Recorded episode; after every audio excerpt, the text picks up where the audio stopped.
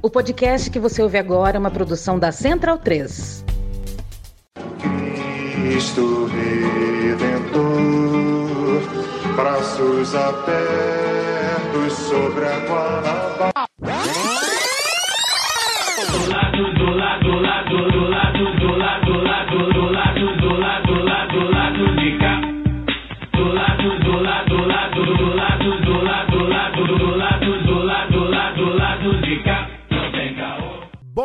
Momento, ouvintes da Central 3. Hoje é terça-feira, dia 8 de agosto de 2023. E eu sou o Caio Belandi, direto do Saúl Estúdio, para este lado B do Rio 285, chegando no seu feed. Capaz, estamos chegando 300, hein? Eu não sei o que a gente vai fazer de especial, bolinho, não sei o que vai fazer, mas vamos pensar em alguma coisa. Hoje a gente tá sem o Fagner Torres, né? Tá ausente aí por motivos de dinizismo, mas a nossa atleticana galoucura, Laura Ramos, está de volta. E assim como o Daniel Soares, ambos via internet. Tô sozinho aqui hoje. Sozinho não, tô sempre com o Rodrigão do Sauí aqui com- comigo. A gente está excepcionalmente gravando numa terça-feira, né? A agenda deu uma embolada, enfim, vários motivos. Mais importante é que a gente está aqui para bater um papo com vocês. E aí, falando em agenda, eu quero que vocês anotem aí, por favor, tá? Quinta-feira que vem, no caso dia 17, tem live B do Rio a partir das sete e meia da noite no YouTube. Então você acessa lá youtube.com barra lá do B do Rio. Você faz sua inscrição lá no canal, quem não for inscrito, você ativa as notificações que já já vai pingar o link para você acompanhar a live B do Rio, que vai falar sobre o assunto fundamental e que está sob ataque, hein? A Lei Maria da Penha está fazendo aniversário agora em agosto. Então você anota aí, por favor, na sua agendinha, é, coloca aí no Google Agenda, no Microsoft Agenda, no sei lá o que Apple Agenda. Quinta-feira, dia 17, a partir das sete e meia da noite, no YouTube do lado B do Rio, Live B falando sobre Maria da Penha com convidado especial, talvez até mais de uma, hein? A gente está vendo aí, viabilizando talvez mais de uma convidada. Luara, boa noite. Repercutiu muito sua ausência na- no programa da semana passada, principalmente porque a gente falou sobre Minas Gerais, né? Esse país, seu país, Minas Gerais, o mundo das Gerais. É, pessoal lá na gente, pô, senti falta da Luara, senti falta da Luara. Pô, tu não pode ter nem uma folguinha, né, pra passar raiva com o Galo, cara. Que as pessoas, pô, caraca, cadê a Luara? Tá aqui a Luara, gente. Tá aqui a Luara, cheia de vontade pra botar o assunto em dia, né? Boa noite, Lu. Boa noite, Caio. Boa noite. Já vou dar boa noite pro Daniel. Pois é, rapaz, eu também fiquei, eu ouvi o programa, programaço, hein? Eu fiquei pensando o que que eu fui fazer da minha vida naquele Galo e Palmeiras. Devia ter ficado para trocar ideia com o prefeito Daniel Scupira. Grande programa. É, mas eu estava tratando de um outro problema de Minas Gerais, né? um grande problema de Minas Gerais, que é o Clube Atlético Mineiro. Espero que a gente consiga solucionar. Parece que está perto de solucionar, parece que vai acabar. Então, é, qualquer hora a gente consegue finalmente chegar aos, a, a, a grande solução, que, que é acabar com o Clube Atlético Mineiro, me dar paz, que aí eu consigo fazer o lado B toda semana, tranquila, calma, sem pensar que amanhã tem mais. Pode, pois é, É isso aí. tem mais, mas pode sempre piorar, né? Já ganhou umazinha aí, demorou um pouquinho, É. umazinha. Tem isso, né? A gente. Vamos falar de futebol, não? Porque eu tô esperando aqui meu SofaScore alertar aqui o que, que está acontecendo pelas bandas do Mário Filho. Daniel, boa noite. O seu vídeo tá fazendo sucesso nas redes, hein? E aí, pra quem não acompanha a rede social, tem corte do nosso economista da palavra fácil no TikTok, no Instagram, a gente colocou também no YouTube do lado B. É uma explicação dele sobre juros, inflação e tudo mais. É, fez muito sucesso. Você que é reconhecidamente um homem que fala de economia de uma maneira muito mais acessível que a média dos economistas, mesmo os economistas de esquerda, né? Então, você que é o economista do povo, o economista da palavra fácil, você está preparado para virar TikToker? Boa noite, Caio. Boa noite, Luara. É, não, não estou preparado, né? 42 anos na cara e virar TikToker a essa altura dos acontecimentos. Estava esperando que a minha filha, né, virasse, né? Tá, daqui a pouco tá adolescente, os amigos dela. Eu é novidade, mas é uma viralizada boa mesmo. Eu recebi, recebi em grupos que, que não são é, necessariamente do lado da Luísa. Tá reclamando aqui que eu falei que ela ia virar TikToker. É, quem sabe, vai chegar a vez dela. É, mas é, recebi o vídeo em grupos e tal, a repercussão tá, tá boa. E acho que ainda não chegou no grupo da, da, da galera mais liberal da, do, dos meus conhecidos economistas, porque ninguém ainda veio reclamar, não. Mas porque é heresia você, pra, dependendo do economista, falar que você pode ter um ponto percentual a mais de inflação em nome de maior crescimento, maior nível de atividade econômica, é, maior nível de emprego e bem-estar da, da população. Mas é, seguimos. É isso. É, não vai virar TikTok, mas esses cortezinhos vão bem. A gente vai aproveitar bastante aí quando a gente é, gravar em vídeo, né? A live, por exemplo, semana que vem. A gente vai pedir bastante explicação para você. Vai ser um, um, uma parte aí do Daniel para virar corte. A gente hoje vai girar o peão da pistolagem para falar dos assuntos da semana. Que aqui a gente, a gente joga bem aberto com vocês, né? Por questões de agenda, quando a gente não grava na quinta-feira, fica um pouco tumultuado, até porque, primeiro, que terça-feira a semana ainda, tá meio que acontecendo, né? Então a gente meio que fica tumultuado até nos próprios assuntos. A gente meio que tá tentando estar a par de alguns assuntos e tudo mais. E aí o que a gente fez, né? A gente pediu algumas sugestões né, aos ouvintes é, lá pelo Twitter, né? Ao pessoal que apoia a gente ouve a gente pela Aurelo. E aí foram, foi citado assim algum, alguns temas, né? É, tem uma proposta nova aí para o novo ensino médio, né? o novo, novo ensino médio. Tem a questão da ozonoterapia também, que, que criou-se uma polêmica aí, que parece um pouco mal explicada ainda. Acho que são assuntos que exigem, é, digamos assim, uma leitura um pouco mais aprofundada, né? A gente lê e principalmente a gente ouvir pesquisadores da área, então a gente vai deixar esses dois assuntos, entre outros, né, que aconteceram, que, que o pessoal sugeriu, para uma próxima oportunidade, né? A gente promete retornar a eles, quem sabe com convidados e tudo mais. A questão da cúpula da Amazônia também, que está rolando em Belém, também ainda está acontecendo, também é um assunto que a gente, a gente pode debater, mas a gente vai deixar para outra ocasião. Mas é aquilo, né? A gente não tem como é, deixar escapar pelo menos dois temas que estão é, pululando aí no noticiário e a gente vai trocar ideia agora que o Cesarotti vai tocar a vinheta.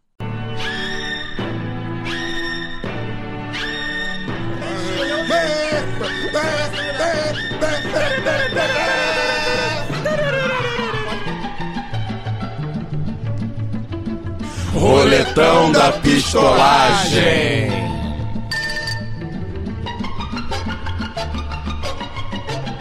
Em uma conta feita na semana passada, dia 2 ou dia 3, ao menos 45 pessoas foram mortas durante as chamadas operações policiais no estado do Rio de Janeiro, de São Paulo e na Bahia, aí nos últimos 10 dias, duas semanas mais ou menos essa conta macabra não para de crescer e, evidentemente, não inclui também outras operações, né? Em, operações menores, né? assassinatos é, específicos em outras unidades da federação. Essa é a matemática né, do genocídio do povo preto e periférico. E, mais ou menos, é só para a gente assim, mostrar assim, que o fascismo brasileiro tem muitas caras, né? E que o Bolsonaro e o bolsonarismo que a gente suplantou aí na eleição é apenas uma dessas faces, né? É apenas talvez uma face um pouco mais é, institucionalizada, política, partidária, enfim.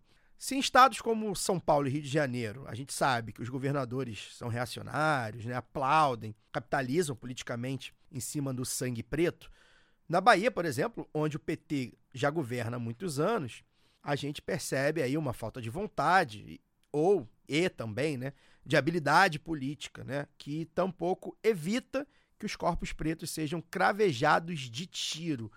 E aí eu cito aqui meu camarada Arnaldo Branco, roteirista, cartunista também, disse no Twitter hoje que a polícia mata e a imprensa cospe no cadáver, né? Para deleite da classe média fascistizada que não se importa nem com esses números, nem com os nomes desses assassinados para é, alimentar essa chamada guerra às drogas. E aí, Luara, é, esse é um assunto que a gente combinou de falar sobre, a, a gente tem tentado não deixar de lado aqui no, nas últimas semanas. A gente tem é, feito pequenos editoriais, né, sobre o que aconteceu no Guarujá e depois sobre o que aconteceu no Complexo da Penha.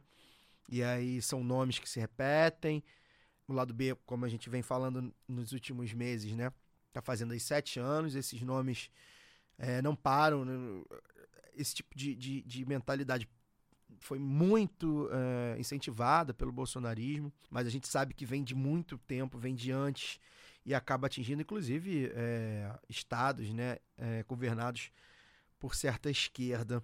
E, pessoalmente, aí, antes de passar para você, eu queria, além desse pequeno editorial que a gente fez de abertura de, do, do nosso caô, na verdade nem é caô, né? Do nosso, do nossa roleta da pistolagem, é muito, é muito cansativo, gente. Eu não sei se as pessoas têm noção. Tem muita gente que ouve a gente e não tá aqui no Rio de Janeiro ou nas grandes cidades, São Paulo, embora, enfim, aconteça também em cidades menores da Bahia. Mas às vezes as pessoas estão em cidades que são bolsões de classe média, né? E a, e a violência urbana não é exatamente, não se aplica exatamente como é aqui, por exemplo, no Rio, né? Essa coisa de acordar com tiro, das pessoas não irem para a escola, das pessoas não irem para o hospital, das pessoas terem que abaixar em suas casas porque é, elas estão sendo cravejadas de fuzil. E para mim, pessoalmente, né, eu não sou um homem da favela, mas eu sou um homem da periferia. Como eu já falei aqui algumas vezes, eu morei a 500 metros da favela e embora no asfalto a gente percebia certas coisas que aconteciam muito próximo da gente. E eu, como sou um ser humano que tento manter alguma dignidade, eu tento ter alguma empatia por essas pessoas.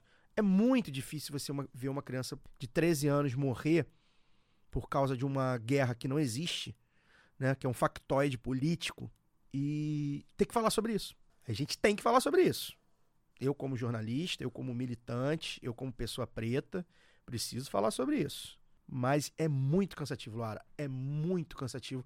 E eu sei que aqui todos nós que, que, que, que estamos aqui na mesa e quem me ouve também, acho que tem pelo menos um pouco desse entendimento. É muito. É, é, eu, não, eu não consigo nem descrever mais o que eu sinto quando eu vejo que uma pessoa, um jovem, uma criança de 13 anos, foi assassinado por uma operação para prender sei lá quantas trouxinhas de maconha, de cocaína e meia dúzia de fuzil, quando muito. E aí a, a família desse jovem ainda tem que provar para as pessoas que ele não era bandido, né? Então, enfim, a gente precisa falar sobre isso. Tá aqui no meu roteiro, chamar a Luara. Eu quero que você pistole junto comigo, Luara, porque a gente precisa, né? A gente precisa, a gente precisa falar sobre isso. Olha, Caio, é, e, e a gente precisa, mas assim, eu estou no lado B há pouco menos tempo, né, é, do que vocês começaram isso aqui.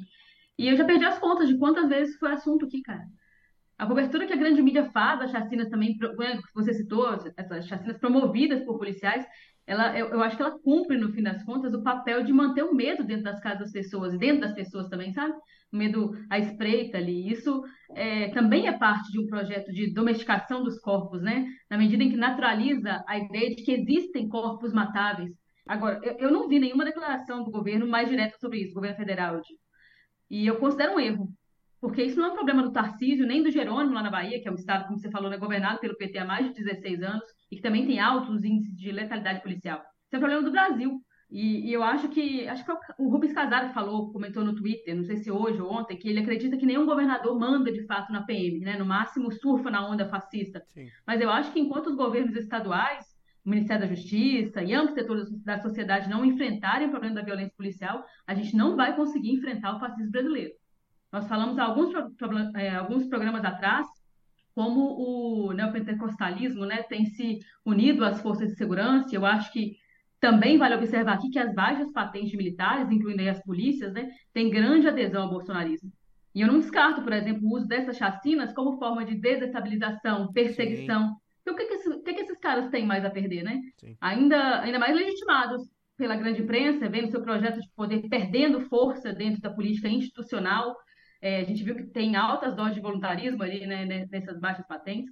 Então, obviamente, não dá para ser ingênuo. Eu acho que a gente não dá para poder partir para algo direto, mas é preciso tirar a força desses caras. Chamar lideranças que validam esses massacres, ou então que passam pano, né, que fazem, fazem vista grossa, a responder publicamente, porque é um atestado de falência do Estado, dos governos. Mas ainda mais, eu acho que é preciso responsabilizar também o judiciário com uma ampla reforma das leis. E aí eu estou falando de abolicionismo penal. Aí nós estamos falando de revisar a lei de drogas, mas que, de, que na prática, porque a gente acha lindo o discurso do Alexandre de Moraes, mas o que, que muda para quem é, quem está na favela e é abordado por policial de forma violenta e colocam droga na, na, na, na mochila dos caras? O que, que muda para essas pessoas? É, porque uma das principais queixas de policiais é que eles prendem e os juízes soltam. Mas não se discute que condições são feitas essas prisões, né? não se discute o encarceramento em massa. Isso tudo precisa ser encarado, porque nada impede. Eu acho que esse é o grande lance da fascistização da, da, da sociedade, né? Do asfalto, como você diz, Caio. É, nada impede que nenhum de nós seja preso, torturado. Essa é uma questão velada que acontece todos os dias. Isso pode acontecer com a gente também. E aí, para eles, para dizer que, olha, comigo não, porque eu não sou assim, é que se age de forma mais fascista, para dizer, olha, não sou como eles. Eu, eu abomino a bandidagem. Os, os bandidos são os outros, né? Mas é, isso acontece todos os dias, né? Principalmente com a população negra e periférica desse país. Então, não é algo que a gente pode achar que não é urgente ou que não tem jeito. Isso precisa ser enfrentado e precisa ser enfrentado agora. Não dá mais pra gente falar assim, ah, primeiro vamos conquistar a governabilidade. Ai, primeiro é a economia. Porque para as pessoas que estão morrendo, que, para as mães que estão enterrando seus filhos, já falei isso aqui, a vida não continua. A morte continua ali fungando no cangote dessas pessoas. Quando a gente vê fotos de crianças chorando, enterrando um colega de escola, um amigo, é porque elas sabem que elas são o alvo também. Que, elas, que poderia ser elas, poderá ser. Amanhã poderá ser um- alguma delas. E se isso não paralisa um país, o que, que é preciso para poder parar esse país? Saca? É, é, depois não dá para dizer que, ah, olha só, perdeu base, perde- não está fazendo trabalho de base, ah, não sei o que lá. Não tá mesmo, porque quem, quem que acolhe essas pessoas? Quem que acolhe essa dor? A dor de uma mãe que enterrou seu filho ainda tem que provar que ele não era bandido, como se bandido fosse, fosse um, um- corpo matável, né? Quem que acolhe isso? É um, é um negócio assim que a gente parece que fica falando a mesma coisa, tá dando volta o tempo inteiro. É um negócio que é, é, eu, eu tenho medo mesmo de que algum dia o meu grande, meu grande medo assim, em relação a, a, a esse assunto é que isso não me desperte nenhum tipo de, de sentimento mais. Não, aí a gente perdeu tudo. É, Aí, aí É, é- o dia que a gente naturalizar isso, Luara, aí você, enfim, desiste, assim, vai, vai fazer qualquer outra coisa. Eu acho que a gente não, a gente... só a- de falar aqui eu tô tremendo, bicho. É, É, um é, negócio é, impressionante. eu, eu, eu, tô, eu, enfim, tô muito mal com isso, como sempre fico. Acaba com o meu dia, quer dizer, sempre tem morte, sempre tem chacina, assassinato, de vez em quando rola e tal. Tem umas que são muito específicas, né? E uma criança de 13 anos é muito específico. O preto no Brasil morre duas vezes, né? Porque quando, depois que morre ainda tem que provar a moral, né? Se tinha carteira assinada, se não tinha, né? O papel da imprensa, né? Eu, quanto jornalista, e acho que foi, é, é, foi um dos grandes motes, né? Quando a gente discutiu a, a pauta. O jornal Globo, no sábado, publicou um- uma matéria que dizia assim: é, o título, abre aspas. Sete dos dez mortos em operação no Complexo da Penha somam 135 passagens pela polícia. Fecha aspas. Esse título, assinado por ninguém, né? Nenhum repórter assinou, provavelmente porque essa matéria é uma matéria, sei lá, encomendada por um editor ou um repórter que não tem, sei lá. Enfim, tem várias questões aí que a gente pode debater num, num próximo, num próximo programa exclusivo pra, sobre como funciona a redação. Se vocês souberem, enfim. Isso é um absurdo, né, Dani? Até do ponto de vista conservador, vamos botar assim, se é que pode chamar assim, porque o título, no caso, seria, do ponto de vista, vamos, vamos supor, né, bandido bom é bandido morto, tá bom. Então o título seria, três dos dez mortos não têm passagem pela polícia. Porque são três, tá bom, sete corpos são, de- então, são descartáveis, né? Sete corpos são sete corpos de traficantes. Vou, né? É, é bom deixar aqui claro, né? Obviamente eu não concordo com isso. Mas até do viés do jornalismo hegemônico, até do viés do jornalismo hegemônico, esse título é de uma canalice que é, é difícil até de encontrar palavras para explicar o que é esse título, né? É, e aí a gente vê aí hoje um bobalhão, um idiota, um imbecil, um desgraçado que tem espaço na, na mídia hegemônica porque é filho de gente que, enfim, é famosa ou que tinha tem currículo, sei lá, chamado Joel, um idiota, um imbecil, né, que já defendeu barbaridades como venda de órgãos, por exemplo. Conhecia, um not- o cara é notável por defender venda de órgãos dos pobres, né? Porque dentro do texto dele ele dizia que era uma forma do pobre ganhar, capitalizar, né? Porque o rico não precisa vender o órgão. Enfim, esse imbecil ainda vem contrapor sobre segurança pública e direito humano. Ou seja, só existe segurança pública, que é um conceito, inclusive, muito ridículo, porque a gente não vive na segurança pública, se não houver direitos humanos. Ele contra. O título do. que eu não leio, nem leio, por- eu nem faço questão de ler. Ah, Caio, não leu. Não li, não li. Porque se o título é esse. Primeiro que eu não leio esse filho da puta por nada. Se o título é esse, eu não vou ler, de ninguém. Então, esses caras têm espaço, né? Na mídia pra falar. Barbaridade. Uma Não, barbaridade. não é um Tinha que de preso. Até o, Ju- o, o João. O João. Ah, esqueci o rapaz, um comunista do Twitter, que eu sigo lá, eu vi lá. Ele falou: ele tinha que estar preso. Isso aí, isso aí num- num- num- numa democracia. Né? No meu conceito de democracia, que a gente pode dis- discutir um dia, filho- é, olha só, cidadão, você está você tá, você tá defendendo a morte de pessoas, assassinato sumário de pessoas. Você está preso. Isso é crime. Enfim, é, desculpa, Luara, eu tô, é, é, esse assunto hoje, especialmente hoje, tá me tirando do sério, desculpa.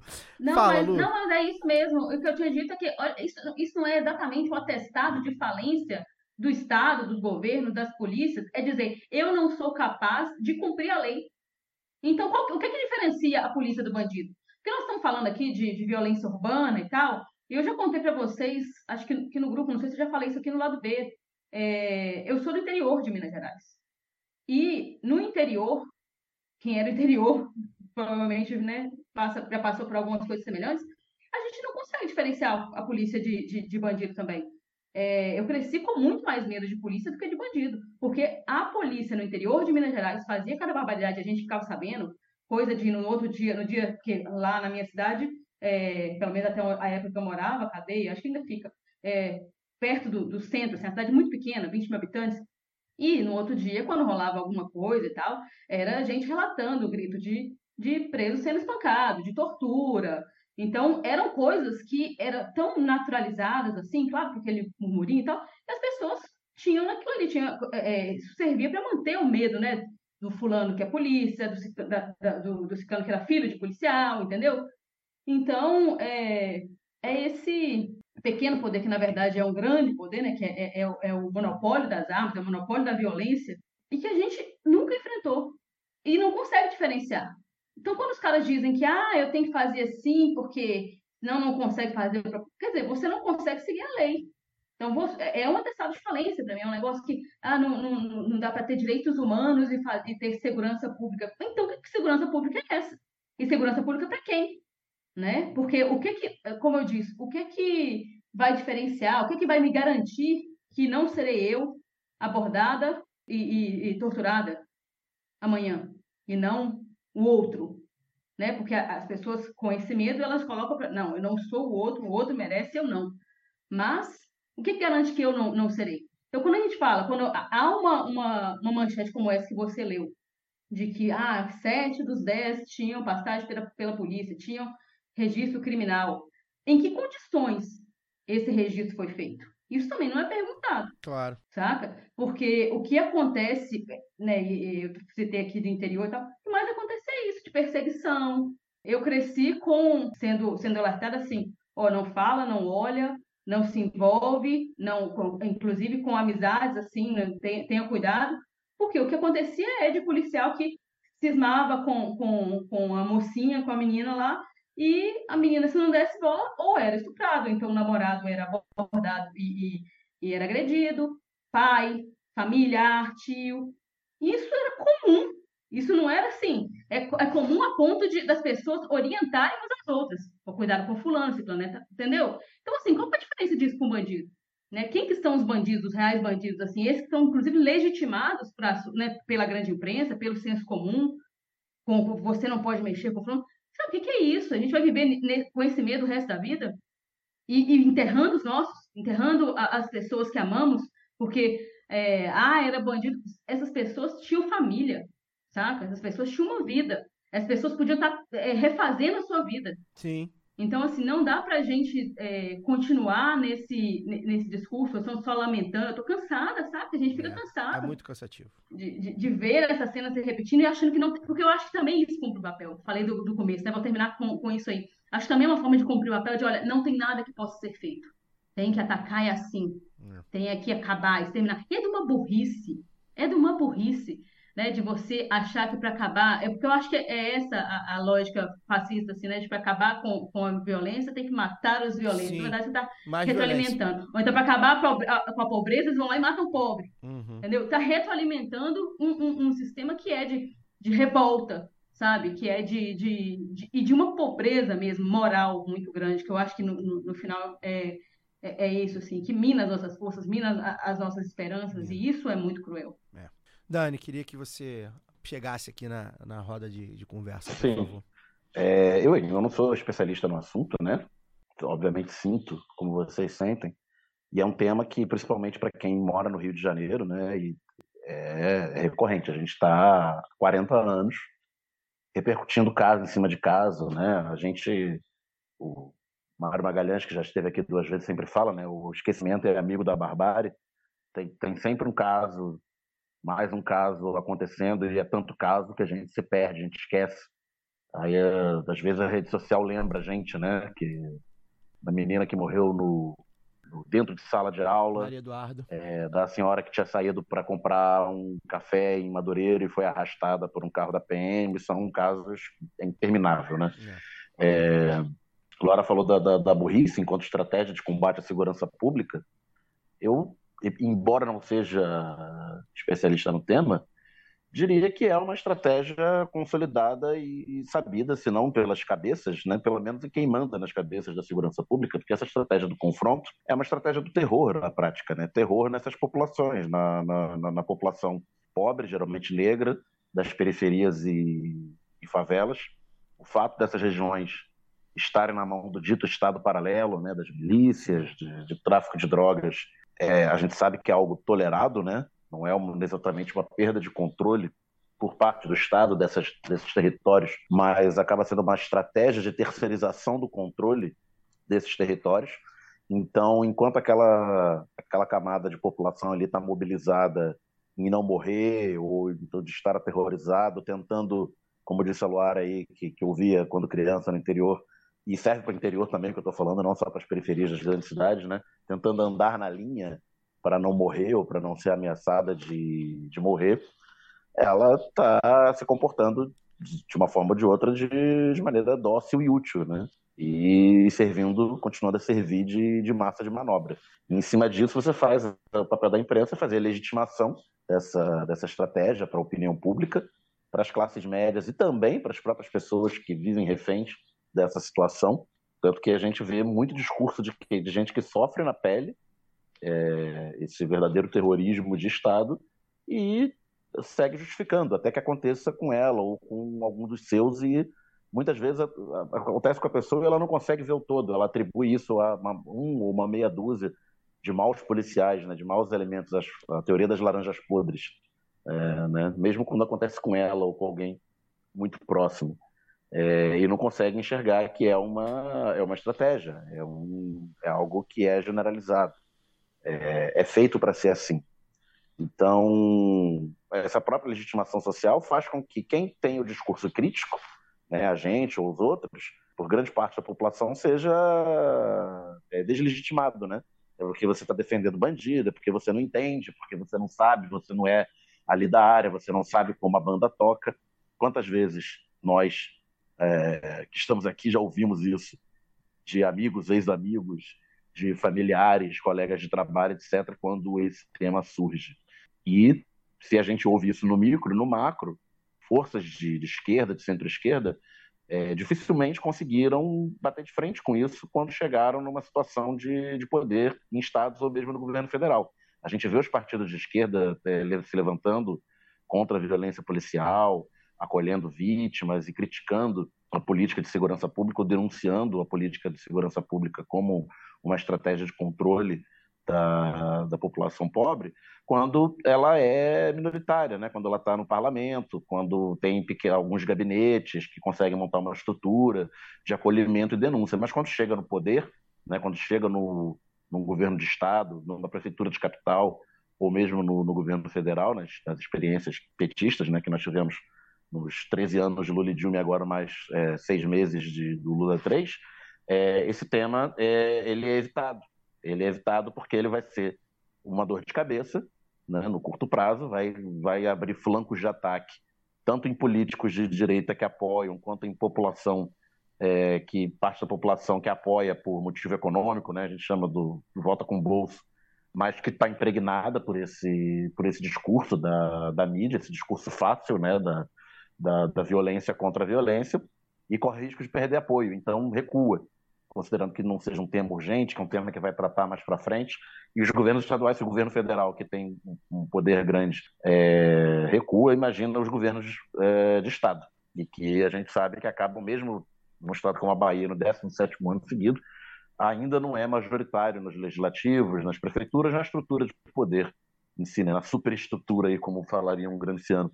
Então, esse tema é sempre empurrado com a barriga. E, como disse a Luara é, no início da fala dela, para quem morreu, para quem perdeu um parente, não tem amanhã, não tem médio e longo prazo, acabou. Pois é. é no fim das contas, é, a democracia que a gente vive já que algumas pessoas chamam assim, ela permite que tantos governantes de esquerda, né, de centro-esquerda, do PT, do PSB, do enfim, etc. O pessoal é injusto dizer que nunca teve no governo de estado, né? Mas enfim, é, permite que façam cálculos eleitorais com a vida preta, né? Então a direita faz porque é, capitaliza, né? Aplaude, enfim, é, dobra a aposta e a esquerda faz para evitar mexer no tema.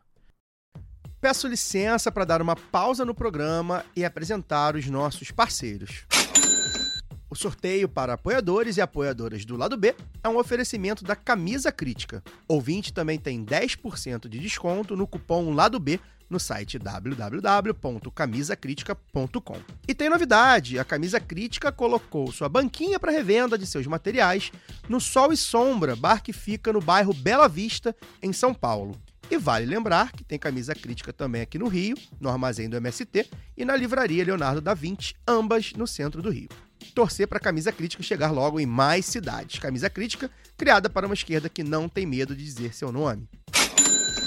E que tal aprender inglês, espanhol ou francês de maneira leve, dinâmica, com afeto e senso crítico? Conheça a WeCreate, o curso de idiomas parceiro do lado B. Acesse www.wecreateidiomas.com. Sigam também nossos parceiros nas redes sociais. Obrigado pela atenção e voltamos ao programa. Cezão, toca o próximo bloco aí, por favor.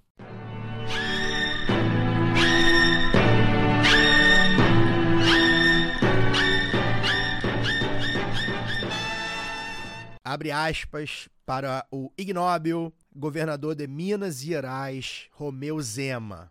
O que nós queremos é que o Brasil pare de avançar no sentido que avançou nos últimos anos, que é necessário, mas tem um limite de só julgar que o Sul e o Sudeste são ricos. E só eles têm que contribuir sem poder receber nada. Fecha aspas. Enfim, vou continuar. É muito, é muito difícil, cara. Vai faltar cova rasa nesse país. Esse arrobo xenofóbico, claro, classista, do político do Partido Novo, ganhou um apoio um pouco mais tímido, né? Do engomadinho do PSDB, Eduardo Leite. Para o governador gaúcho, a gente abre aspas agora. Não tem nada a ver com frente de estados contra estados ou região contra região. Trata-se de nós nos unirmos em torno do que é pauta comum e importante para os estados do Sul e do Sudeste. Fecha aspas. Bem, é. cara, é difícil, né, Laura? É difícil demais, cara. Sabe o que é mais difícil? Sabe o que me lembrou? Ah, fala, fala aí Não, que eu vou sabe, falar. é porque sabe o que é mais difícil? A gente passou anos é, falando do Bolsonaro, né? Que é essa figura que, graças a Deus, a gente passa a maior parte dos dias hoje sem meio que lembrar muito, né? Esses desgraçados, esses dois desgraçados, eles são tão perigosos quanto o Bolsonaro, né? Eles são frutos da mesma árvore. E são pilantras também. São pilantras, são canalhas, né? E que, que é ainda pior, porque a gente viu que o chimpanzé fascista do, do Bolsonaro, que fazia um monte de merda, e aquele jeito de falar dele, aquele jeito milico vagabundo, caralho, as pessoas meio que viram, pô, esse cara é meio imbecil mesmo, né? Algumas pessoas viram, pelo menos. Esses dois engomadinhos, um é um empresário, o outro é um engomadinho que estudou na casa do caralho, eles passam batido, né? Não, não quis dizer isso, não, não foi bem assim. É muito difícil, cara. É, é, é, é inacreditável que a gente tem, tem que lidar com isso assim, em 2023, assim. Sei lá, vou deixar vocês falarem. Fala, Lu, o que, que, que, que te. De tudo isso, o que, que te Não, que- indigna mais? Não, não é nem que só o que, que me deixa indignada, é o que que me lembrou, assim, principalmente a fala do Eduardo Leite, é, nessa coisa de não, ver o que temos em, em pauta em comum, porque tal, os Zemas vão falando, a gente também merece. Lembrou, não sei se vocês viram, rolou no, no Twitter, eu não conheci esse, esse vídeo, um vídeo da Xuxa chorando, emocionada, falando que o mundo também Teve viu isso. que existem loiros dos olhos azuis no Brasil, loiras, e emocionada com a representatividade loira gaúcha. Isso Me é parece um bizarro, pouco né? isso, assim, como se esse país não fosse feito a vida inteira por e para brancos, né? Bizarro. Principalmente homens brancos, na- né? Quem, que são quem tomam as decisões, é por isso que a gente está na merda, inclusive. É, então, assim, me, me, me, me deixa indignada o nível de pilantragem desses dois, porque, assim, são duas das pessoas mais ignorantes em termos de visão de mundo e que se você vê assim, o que, que o Zema fez com Minas Gerais, né? Com as contas de Minas e faz uma lambança e se vende como grande gestor. O Eduardo Leite vai lá e vende estatal a preço de banana, fica posando de ai, porque é importante os interesses. Que interesses? Só se for o seu, meu irmão, porque o povo gaúcho fica lá dias sem, sem energia elétrica porque você vendeu a, a, a empresa pública do Estado, saca? Então, assim, é, é esse tipo de gente e que a imprensa legitima. Sim. Como é, os caras foram eleitos, tá? Mas ninguém contrapõe, saca? E é um negócio assim que é, eu, eu entendo, é, é- é doido o Caio e Daniel, porque a gente entende de onde parte esse, é, os caras acharem que isso é uma boa ideia. Só que eles entregam de onde vem, saca? Eles entregam o que que tem por trás, na verdade. Existe, sim, consórcio Nordeste, exi- é, o Daniel Sucupira teve aqui, né, como é, líder da Frente Mineira de Prefeitos. É, esses, esses agrupamentos, eles existem e eles são bons para dar forma, dar, dar, é, dar uma dinâmica ali, né, para a vida é, pública dos prefeitos, as discussões públicas, as reuniões, a- a- enfim, é, isso é importante, isso é bom. Só que o que esses caras fazem é justamente jogar ali para a galera e eles se entregam. Eu, eu me, me recordo que quando eu fui comentar isso com, com o Daniel, meu namorado, a gente lembrou da mesma coisa, assim. É, eu sempre cito, acho que já citei aqui mais de uma vez até, a primeira entrevista do Bolsonaro depois do primeiro turno de 2018, em que ele é questionado se vai cumprir a, a Constituição, né? Ele que tem esses tinha, né, que esse discurso, tem ainda, mas assim, naquela época já tinha os discursos autoritários bem aflorados, assim, e, e ele usou as seguintes palavras: Nós seremos escravos da Constituição. E eu achei que a escolha semântica foi muito interessante, assim, porque já denotava o que, que ele é, né? Essa coisa da, da, da- do autoritarismo, ele tem isso no campo semântico dele. A mesma coisa com Zema e com eh, Eduardo Leite, que depois ficam tentando dizer, não, mas não foi bem assim. Mas a escolha de palavras dele também é muito interessante. Quando Zema faz, principalmente, né? Porque foi o que, o que começou isso aí. Isso não é por acaso, né? Eles estão jogando, eles precisam tornar essa disputa cada vez mais ideológica. E eu acho um erro que de- do lado de cá a gente não faça isso também. E assim, tem uma outra coisa que eu queria chamar a atenção, é, mas para poder fechar essa coisa, eu acho um erro que a gente não faça, porque é, é importante dizer que existe outro lado e que existe e que um outro lado muito mais é, generoso, um outro lado que a gente pode incluir todo mundo, porque cria-se, é, é, coloca esse elefante ali na, na, na sala de que ah, o, o, Sul e o Sudeste têm mais dinheiro e o Nordeste só recebe, é, e o Nordeste, é, o PT comprou o Nordeste com bolsa esmola, mas é, é- é tão estúpido assim que até aquelas, aquele movimento da Polícia Federal lá no dia da votação, que colocou lá no Nordeste, eles desconsideram, parece que não sabem interpretar mapa eleitoral, não sabem interpretar número. Eu falei, será que eu sou louca? Ou será que eles são meio burros mesmo? Porque o bolsonarismo cresceu no Nordeste né? O Lula ganhou nas capitais, inclusive em Porto Alegre, que já, que já tinha perdido antes, ganhou nas, nas capitais, ganhou em São Paulo, é, cresceu hum, é, na- na- na- nas grandes cidades, tornou a ganhar nas capitais, e é, não foi no Nordeste que ele ganhou quando gente vai fazer as contas. Então, assim, eu acho que é muito mais uma disputa ideológica, saca? Muito mais essa disputa do nós, nós é, contra eles, nós somos o- a locomotiva da, da nação, aquele discurso paulista, ou então o sul, aquele negócio de, ah, mas a gente nem, nem é tão brasileiro assim, olha só como nós parecemos a Europa, que eles ficam tentando arrotar. E eu acho que a gente devia jogar com isso também. Não de, acho que contrapor também, mas eu falo assim, existe uma forma da gente incluir todo mundo, nós não queremos excluir. E eu acho que se faz pouco. É, tudo bem, a gente está vivendo um momento de muita polarização, né? Como, eu não vou perguntar o que é polarização, Lá ele. sabe muito bem. Mas eu, eu acho que poderia ser, sabe? Estou sentindo falta, assim, não sei, o governo talvez brigando em várias frentes e tal, não tem essa é, capacidade de fazer isso agora, mas eu acho que lideranças, eu tenho visto, inclusive o próprio Daniel Sucupira, que foi entrevistado aqui, já fez uma, um contraponto à fala do Zema, ele tem que fazer isso cada vez mais, porque esse, são esses nomes que estão colocados aí como o nome da direita em, em, em Sim, tem campanha, tem campanha. É, exatamente, isso já é campanha. O Tarcísio, quando, é, aliás, a coisa das escolas militares, quando o Tarcísio, quando o Eduardo Leite fala, aqui na minha cidade, né, em Vila Velha, o prefeito também colocou aí, porque é um bolsonarista de, de sapatênis, e fica jogando com a, a lá e cá, e vai ter apoio de amplos setores, inclusive do, parece que do, do, do partido PSB, né, partido aqui do, do governador Casagrande, e a gente fica tratando esses caras como legítimos da, da, do debate público. Gente que não vai ter o menor pudor de jogar os piores valores entre o seu eleitorado ali para poder tentar colher voto. Essa gente não pode estar nessa, a gente tem que, estar, tem que ser chamada a responsabilidade. Se quer estar no debate público, seja civilizadamente. E isso não é um debate civilizado, isso é um debate fascista.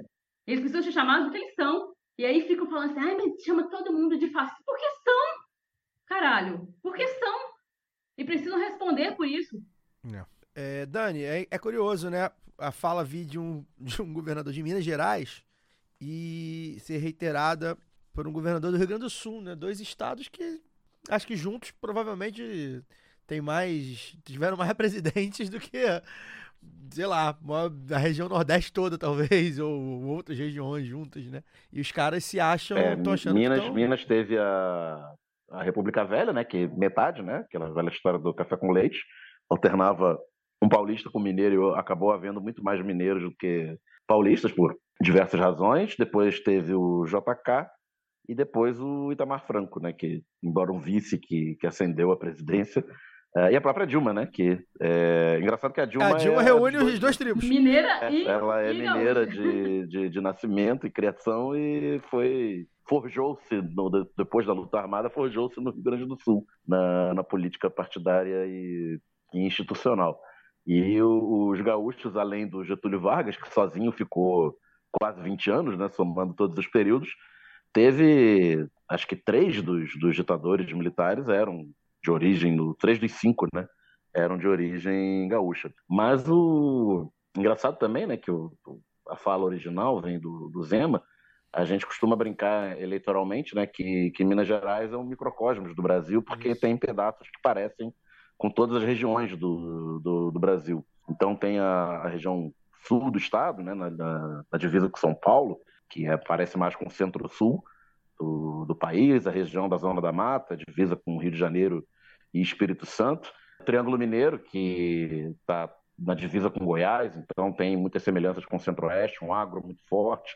Até o sotaque parece também mais com o Centro-Oeste do que com o resto de Minas Gerais. E o norte de, de Minas, né? Da onde vem o prefeito Daniel, que, que a gente entrevistou semana passada, né? A Flotônia é uma das principais cidades da região, mais de mil quilômetros de, de divisa com a, com a Bahia, é, semelhanças no clima, na, na, cultura, e mais de 200 municípios, né? Porque isso dá, dá o que, Luar? Um quarto dos municípios mineiros faz parte da região de atuação da Sudene, a Superintendência de Desenvolvimento do Nordeste. Tal semelhança socioeconômica. Então é uma hipocrisia tremenda, né? É um pouco jogar para a galera também para tem esse cálculo, esse cálculo para a classe média, né? Sim, é, de repercutir para a classe média, esse aí que, que a Laura falou, olha como nós somos diferentes, nós, nós não somos esse, esse resto do Brasil aí que vocês estão falando. E só por curiosidade, é, eu olhei tabela de evolução do IDH, né, o Índice de Desenvolvimento Humano, muitas críticas aí, mas é um, é um balizador, é um indicador. É, a evolução dele desde 1991. Né? Então, nos últimos 30 anos, seis dos nove estados do Nordeste evoluíram mais, embora estejam ainda atrás no total, mas nos últimos 30 anos, seis desses nove estados, dos nove estados nordestinos, evoluíram mais no IDH do que o estado de Minas Gerais. Né? Então, essa, essa reclamação aí pode estar também nessa, nessa perda de posição relativa que certamente é sentida por essas classes médias e elites locais, porque eu não tenho dado aqui dos municípios, das, das macro e micro regiões do estado de, de Minas Gerais, mas dá para inferir que o, avanço do IDH nos últimos 30 anos no norte de Minas foi mais rápido do que no resto do estado. Então, aquela coisa que a gente fala do, da classe média que odeia o PT porque passou a ter que dividir o aeroporto com o pobre, né? se você levar isso numa, no nível macro, é, se parece, né? da perda de status relativo. Embora você ainda continue com um status superior, você vê a distância para os mais pobres diminuir e isso causa ressentimentos. E por fim, aí falando como economista mesmo, né, é, toda essa ideia da locomotiva do, do, Brasil, do Sudeste e principalmente São Paulo, como a, a grande locomotiva do desenvolvimento industrial brasileiro, né, que inclusive atraiu é, migrantes, né, retirantes do Nordeste empobrecido e também do, do Norte de Minas, e falo aqui como um resultado disso, né, eu tenho os meus quatro avós, dois vêm do Nordeste dos estados de Bahia, Alagoas, e um vem desse norte de Minas, de uma região de divisa com a, com a Bahia, migrando para as grandes cidades, para São Paulo e Rio de Janeiro, é, atraídos pelo desenvolvimento econômico, sobretudo industrial. É, há é, toda uma corrente de estudos que alega que, na verdade, o Nordeste financiou, em grande parte, esse desenvolvimento industrial do Centro-Sul como um todo e São Paulo em particular. E aí, abrindo um espacinho aqui para para explicar rapidamente, né? A política de substituição de importações que o Brasil aplicou, é, principalmente a partir dos anos 30 e 40, mais aceleradamente a partir do final dos anos 50, né, criando barreiras protecionistas contra produtos importados de modo a, a, incentivar a indústria nacional. Essa indústria nacional, que a gente chama de nacional, em grande parte estava concentrada em São Paulo, né, é, financiada inicialmente pelo acúmulo da, da, da, produção de café e também incentivos governamentais e tal. E aí, quando você é, fecha o mercado a, a, importados e faz com que o, as pessoas tenham que comprar mais dos produtos nacionais, né, mesmo que eles custem mais caro, é, você tá. Aí, se você pensa no país como um todo, faz sentido, porque você está é, criando um, um custo maior para o consumidor para ele consumir os bens industriais, porém esse mesmo consumidor vai ter os benefícios do desenvolvimento de uma economia industrial, empregos de Sim. qualidade, maior desenvolvimento tecnológico, as pessoas vão ganhar salários melhores e isso vai criar um ciclo é, virtuoso, né, que vai levar a que vale a pena pagar esse preço maior. Entretanto, como essa indústria, quando você pensa regionalmente, e essa indústria era concentrada na região sudeste, e aí, repito, principalmente São Paulo, você está criando um fluxo de renda das outras regiões para financiar essa região que está produzindo. Então, a população, as famílias e empresas é, nordestinas, que de repente passaram a ter que consumir os produtos nacionais mais caros,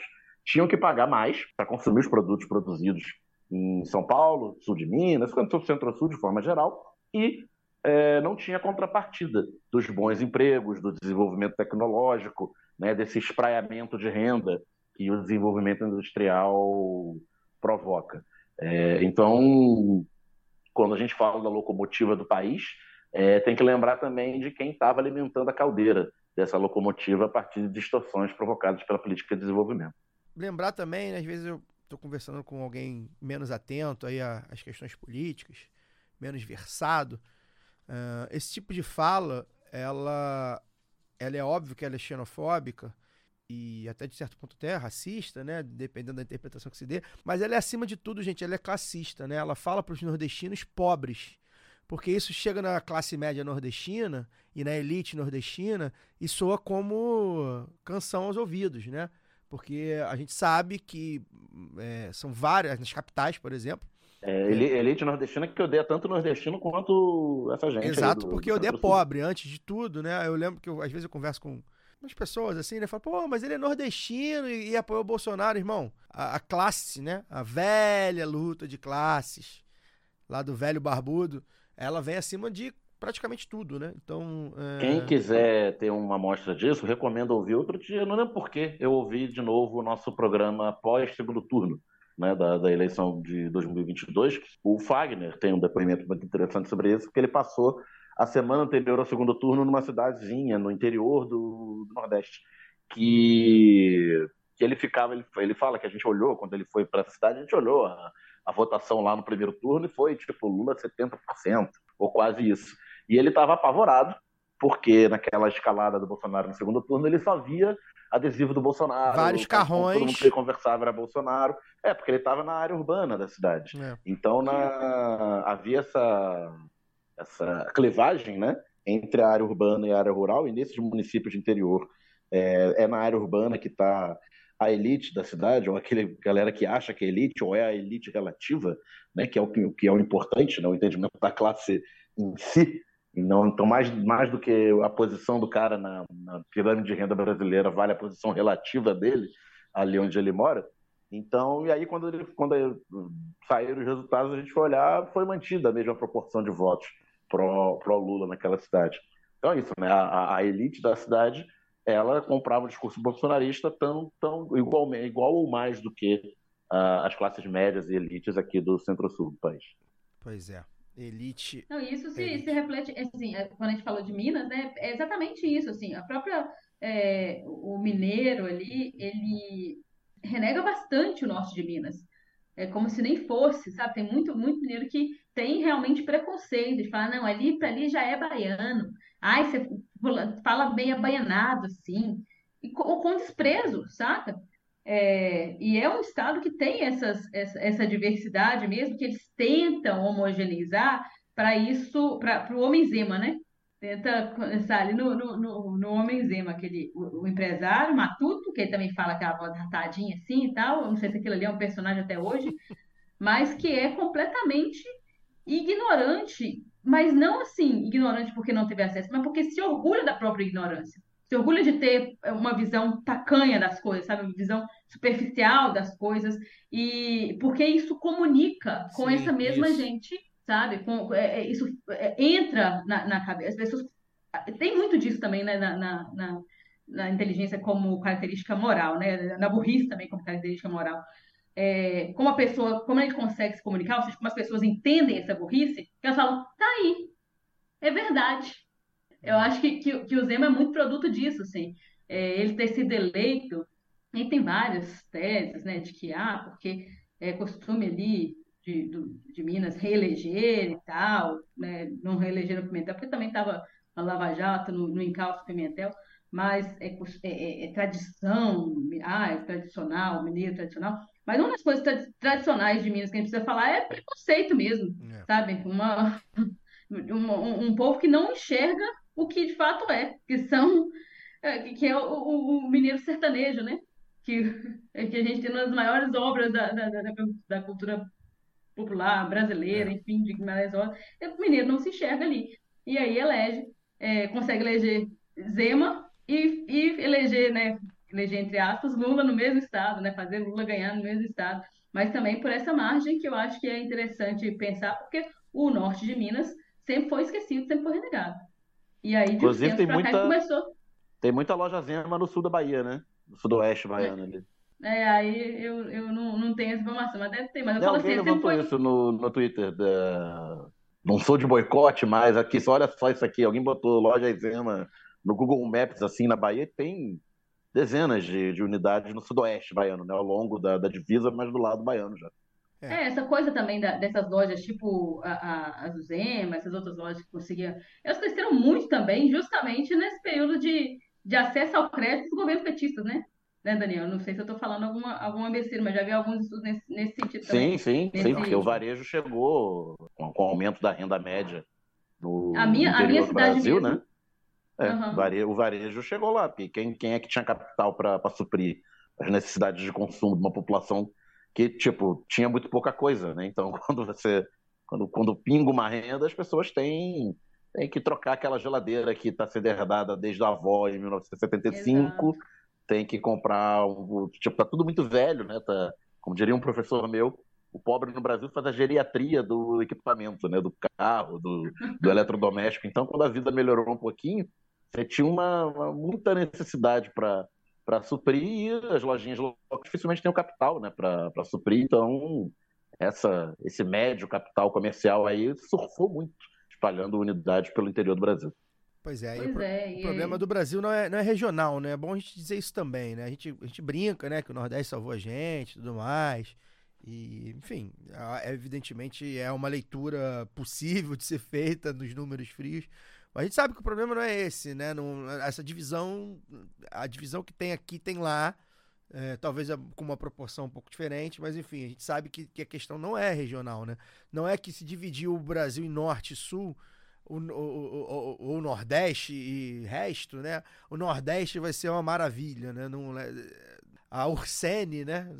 Não, não é que vai acontecer e, e, esse não é um problema, né? Isso aí, acho que além dessa xenofobia, acho que é, é, é muito bom deixar claro que gente, quando fala Nordeste, eles estão falando aqui, e aí, e aí a, a aspa do Zema é muito clara, né? Que ele fala do. Avançou porque o Sul e o Sudeste são ricos, né? Ou seja, se o Sul e o Sudeste são ricos e só avançou no, na, na direção do Nordeste, é porque o Nordeste é pobre, né? Então isso é uma fala classista, né? De ódio ao povo, né? É, é, é bom deixar isso claro, né? Que a essência dessa fala, ela é classista, né? É uma, uma fala para deixar bem claro que, assim, é, é, eu estou falando aqui do Nordeste pobre, né? Não estou falando do, de Ponta Verde, em Maceió, não. Estou falando do sertão da, da Bahia, né? Enfim. E aí, Caio, a gente entra num outro negócio também, que é o de que política é para letrados. Política é para, não é para analfabeto, para quem. Sabe aquela coisa? Aí entra de novo o voto censitário, tudo volta à discussão. Vocês percebem que é sempre a mesma, é, é, essa mesma gente, e não é de agora, e é sempre os mesmos assuntos voltando ali, porque é, tem essa ilusão de que o que acaba com a pobreza é mais educação. E o povo do sul, sudeste tem mais educação. E, e não é verdade. Sabe? Não é verdade. Primeiro que o que acaba com a pobreza é, é distribuição de renda, sabe? É, a gente, é economia dinâmica e distribuição de renda. Daniel, se eu estiver falando besteira, você me corrija. Mas essa ilusão meritocrática de que ah, vamos estudar e aí nós vamos ter um povo que vai conseguir eleger melhor os seus representantes. Gente, sabe, Romeu Zema foi eleito, isso não foi exemplo de, de, de, de que é, a educação em Minas deve estar com algum problema, então? Olha os governadores de Santa Catarina, Paraná, São Paulo, Rio de é. Janeiro, Minas Olha Gerais. essa gente, sabe? É gente assim que. E, e, e, a gente não pode nem falar, porque tirando, sei lá, o, o Eduardo Leite, que ainda sabe é, juntar ali duas palavras e tal, o exemplo não é esse primor sabe, da, na, da oratória, né? Da, da, de concatenar não ideias, é não, esse, é uma Não é nem esse perfil do engomadinho que estudou, sei lá, aqui na PUC, não é, é Ele não é o estereótipo do Partido é, Novo, do é. E surfa, ele tá, é, ele tá muito também, mais perto do Bolsonaro do é, que do... Esteticamente, porque o Novo tá bem perto Exato. do Bolsonaro também. Não, sempre tem, mas eu falo assim, mas não esteticamente. coisa da antipolítica. Não, é isso, é, é no, no, no jeito, no, no, no uso dos talheres e e, da, e do figurino. É. Ele, ele, é aquele, ele, é, ele é o, o Dória da roça. Ele é o self-made man da roça, uhum. saca? Aquele cara que ah, empresário e tal, gestor, não sei o que, mas que muito, fala né? errado. Comunica. Sabe, que é, sabe quem é... comunicava muito bem assim também? O Ricardo, Ricardo Eletro, que era o mesmo perfil. Se bobear, vinha para presidente. Foi preso, faliu a empresa, né? Tá todo encralacado aí, não sei que, que fim levou. Bem, a gente vai encerrar por aqui. Eu, antes de eu encerrar, eu quero dedicar esse programa, né, a, a atriz Araci Balabanian, que nos deixou essa semana, uma mulher, enfim, deixou, marcou um nome nas artes brasileiras. Eu, porra, só lembrava dela como Cassandra ria pra cacete com Sai de Baixo. É, fez também a Dona Armênia, enfim. Ela que, além de. Além eu, eu, eu, eu, sou da geração que viu a Dona Armênia. Dona Armênia, pois é. Foi voltou. Duas novelas, duas novelas. foi a personagem que foi reeditada. É. Ela nos deixou agora essa semana além de tudo, além dessa contribuição para as artes, ela em 89 faz parte né, da, da do clipe Lula lá, aquele histórico clipe é, dos artistas. E já, já agora, já mais, mais velha, né, e um pouco mais é, menos midiática e tudo mais, ela também, ela adere ou ele não, ela assina um manifesto de armênios e descendentes de armênios pela democracia, contra o Bolsonaro, enfim. É, foi uma mulher muito digna e que, para variar, mais uma dessas mulheres incríveis que o Brasil perde, assim como foi Rita Lee e assim como foi Glória Maria, e que o título do obituário da Folha, Luara, só falta chamar elas de mulheres escrotas, né? A Folha, olha, ah, a Folha tá de parabéns, hein? Quem, quem toma conta da Folha aí realmente tá de parabéns, porque a Folha, outrora, né? Foi o, era o menos piores dos jornais, era o que abria espaço lá pro, pra galera mais progressista e tal. A Folha tá de parabéns, tá conseguindo ser o pior entre os grandes jornais do, do país E o páreo é duríssimo. Duríssimo. E aí a gente Olha tá que aqui- tem o, essa manchete aí que você falou do Globo, o Estadão tem comete editoriais bizarros, É, né? mas Mas, a a, Folha- Folha... realmente está a folha é a guinada direita mais mais di- direita possível e cometeu esse esse obituário aí, enfim, a gente defende também aqui a memória da Araci.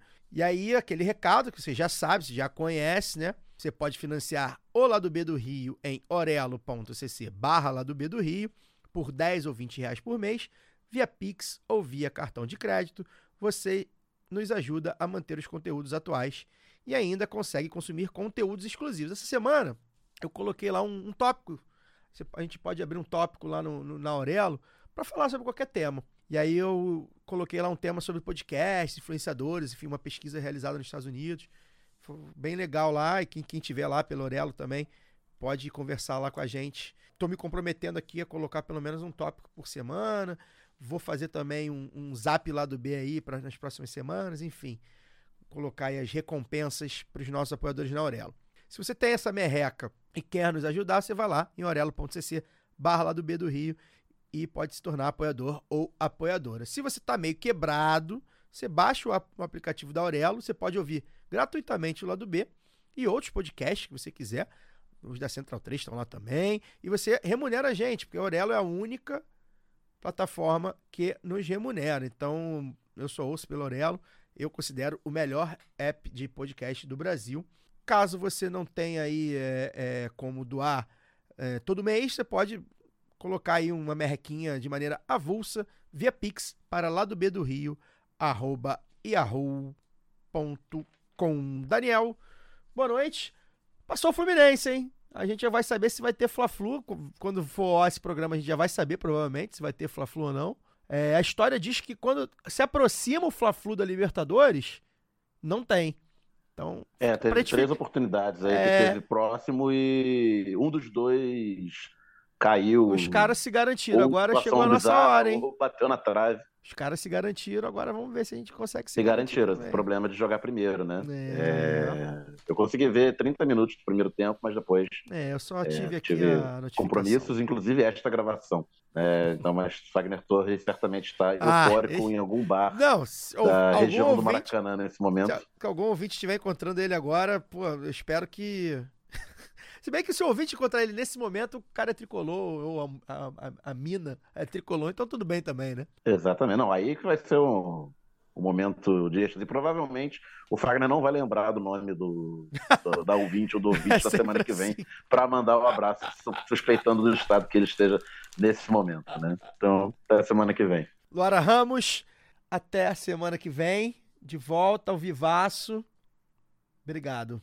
Valeu, Caio, valeu, Daniel, valeu todo mundo que nos ouve.